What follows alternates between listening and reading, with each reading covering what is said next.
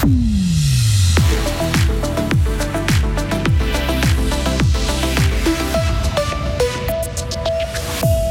besoin d'aider les fribourgeois pour payer leurs primes d'assurance maladie. Trop cher, les élus de droite mis sur la responsabilité individuelle. Rue passante plus que commerçante ou mauvaise idée de commerce. Un nouveau magasin ferme à la rue de Lausanne. Des sauveteurs suisses cherchent des survivants sous les décombres en Turquie. Encore une météo ensoleillée pour ce week-end avec euh, gelée marquée à l'aube et du redoux en journée. Voici le journal de euh, Vincent Douce. Bonsoir Vincent. Bonsoir à toutes et à tous. Trop cher, trop difficile d'atteindre le public cible. Les députés fribourgeois ne veulent pas aider les fribourgeois pour payer leurs primes d'assurance maladie. Le Grand Conseil a dit non aujourd'hui à une hausse de 30% de la contribution cantonale pour 2023. La demande était portée par deux députés qui voulaient soulager les ménages face à une hausse moyenne qui atteint 7,3% cette année dans le canton. Écoutez la déception de la députée socialiste Marie Levra à l'origine de la proposition. Je suis très fâchée, très fâchée pour la population fribourgeoise parce que je pense que c'est elles qui subissent euh, aujourd'hui l'augmentation des primes d'assurance maladie. C'est la population fribourgeoise qui va payer les factures qui sont en augmentation. On a dit 900 francs d'augmentation moyenne pour une famille à deux enfants pour une année de primes d'assurance maladie. C'est énorme pour euh, certaines personnes. Ça correspond même jusqu'à quelques mois de course. Et je pense que là, le canton, il devait prendre ses responsabilités, il devait réagir. Euh, on n'a pratiquement pas d'augmentation de ce côté-là du canton de Fribourg et c'est inacceptable pour moi.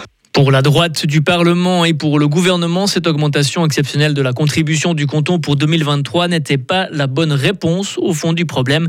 La, députée PLR Estelle Zermatten. C'est électoraliste de donner. On aimerait tous donner pour tout le monde. Et puis, euh, c'est juste qu'à un moment donné, on doit quand même mettre un cadre. Et surtout, de donner juste pour une année, je vois pas du tout l'intérêt. Reste que pour cette année, le message n'est peut-être pas clair pour la population. La hausse, elle est massive, ça va peser. Et là, on a l'impression que le Conseil reste libre à croiser. Je pense pas qu'on reste libre à croiser. Je l'ai dit, c'est de la responsabilité de l'État d'entreprendre des actions concrètes. Il y a aussi dans les chambres fédérales qui doivent discuter de ça. C'est clair que cette année, la hausse, elle est grande, mais ça fait des années qu'elle grandit. C'est pas une surprise. Donc c'est clair que l'État doit prendre ses responsabilités en proposant des actions. J'ai parlé notamment de prévention.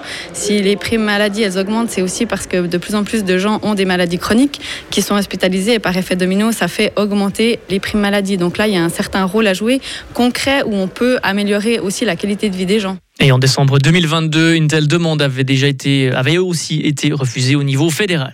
L'aventure Bloom à Fribourg s'arrête ici. Le magasin dédié à la santé sexuelle situé à la rue de Lausanne en ville de Fribourg ferme ses portes. Après une année et demie d'exploitation, le magasin ne tournait plus. Il a mis la clé sous la porte. Cyrielle Gucci, l'une des fondatrices, explique ce qui n'a pas fonctionné. Bah, je pense qu'il y a plusieurs choses qui rentrent en jeu, mais euh, bah, déjà l'endroit, bon, on est un peu reculé par rapport euh, aux autres vitrines, donc c'est vrai que même les gens qui nous cherchent, des fois, nous trouvent pas. Et puis c'est vrai que c'est quand même une rue, on va dire passante, dans le sens où les gens ben, font que passer et s'arrêtent euh, pas forcément. même d'autres boutiques avec qui on a pu discuter, d'autres gérants, gérantes ont le même problème en fait.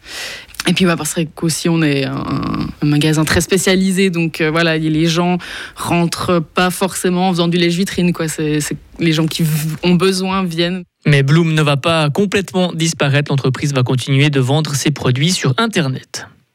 Les sauveteurs suisses cherchent toujours des survivants en Turquie après le séisme meurtrier. Ils ont réussi à sortir 11 personnes vivantes des décombres, parmi elles deux nouveaux-nés. La Confédération continue d'envoyer de l'aide sur place. Un avion a décollé cet après-midi pour la Turquie. À son bord, une dizaine d'experts qui vont évaluer les besoins sur le terrain et les possibilités d'action de la Suisse. Les précisions de Silvio Flukiger, chef suppléant de l'aide humanitaire de la Confédération. On a identifié deux priorités. Un, c'est le domaine de la santé. On envoie deux médecins sur place qui ont la tâche d'identifier d'éventuels hôpitaux qui fonctionnent encore, qu'on pourrait, dans une deuxième phase, après soutenir avec de l'expertise suisse. Et après, on a des experts dans le domaine de la construction. Eux, ils ont la tâche de voir dans quelle mesure on peut soutenir la population affectée pour assurer un abri. Et deuxièmement, identifier un éventuel besoin d'examiner des bâtiments s'ils sont encore stables ou pas stables. Pour cela, on a également de l'expertise. Une équipe d'experts sera aussi envoyée dans la zone sinistrée située en Syrie.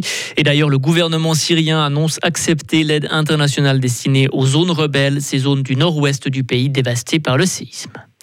Les Suisses solidaires et généreux, ils ont donné plus de 10 millions de francs pour les victimes du tremblement de terre, tremblement de terre qui a frappé la Syrie et la Turquie. Plus de 20 000 personnes ont perdu la vie, des milliers d'autres se retrouvent dans la rue.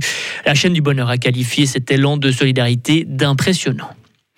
Alexis Monet va connaître ses grands débuts en Coupe du Monde. Le Fribourgeois de 23 ans va s'élancer dimanche pour la descente aux mondiaux de ski à Courchevel en France.